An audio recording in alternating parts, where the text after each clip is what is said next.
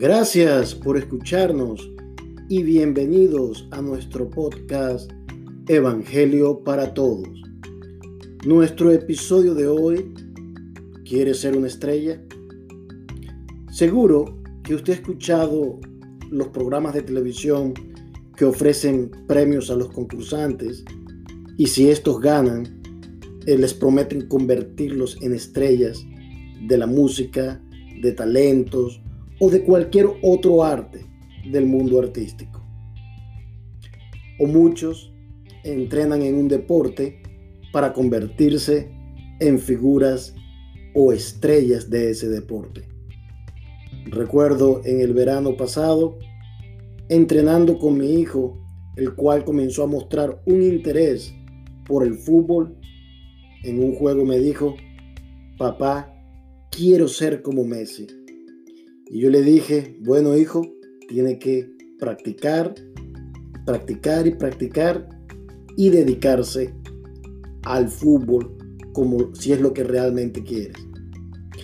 Muchos entrenan de esa manera, ya sea béisbol, fútbol, básquetbol, y se convierten en estrellas y brillen en el mundo como tal.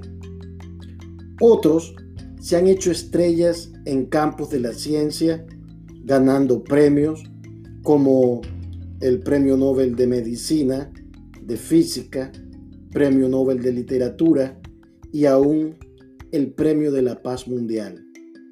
Brillan en el firmamento del mundo y son aplaudidos y admirados por muchos. Eso es ser una estrella en el mundo. Estrellas que en algún sentido es simbólico.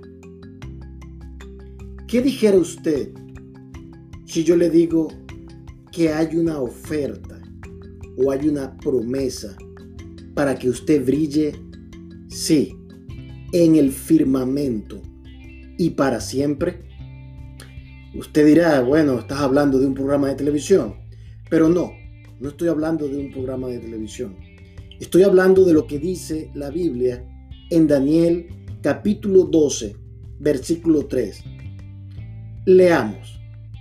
Dice, los sabios resplandecerán como el firmamento, y los que enseñan la justicia a la multitud como las estrellas a perpetua eternidad. Es una promesa de la Biblia y créame, si la Biblia lo promete, se cumplirá. Y el tipo de estrella que Dios está hablando acá no es un premio de estrella temporal o fama mundana. Es que usted va a brillar en el firmamento perpetuamente y para siempre. Es decir, usted va a estar en un lugar especial de honor y de gloria, no humana, pero de gloria celestial. ¿Le parece la oferta o le parece bien la promesa? Bien, usted se preguntará, pero ¿cómo lo obtengo?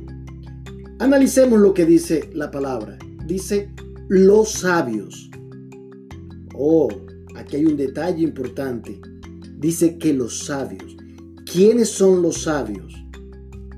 Los que estudian grandes profesiones, los que tienen gran influencia en este mundo. No. Los sabios son aquellos que han hecho de Jesucristo parte esencial de su vida. Miren lo que dice la Biblia en Primera de Corintios capítulo 1, versículo 24. Más para los llamados, así judíos como griegos, Cristo, poder de Dios y sabiduría de Dios. Aquí está la clave. Para que usted sea sabio, usted tiene que aceptar el llamado que es en Dios en Jesucristo. Porque Jesucristo es la sabiduría, es la gloria de Dios para los hombres. Otro versículo bíblico dice, mas por él estáis vosotros en Cristo Jesús, el cual nos ha sido hecho por Dios sabiduría, justificación, santificación y redención. Eso es Jesucristo, sabiduría.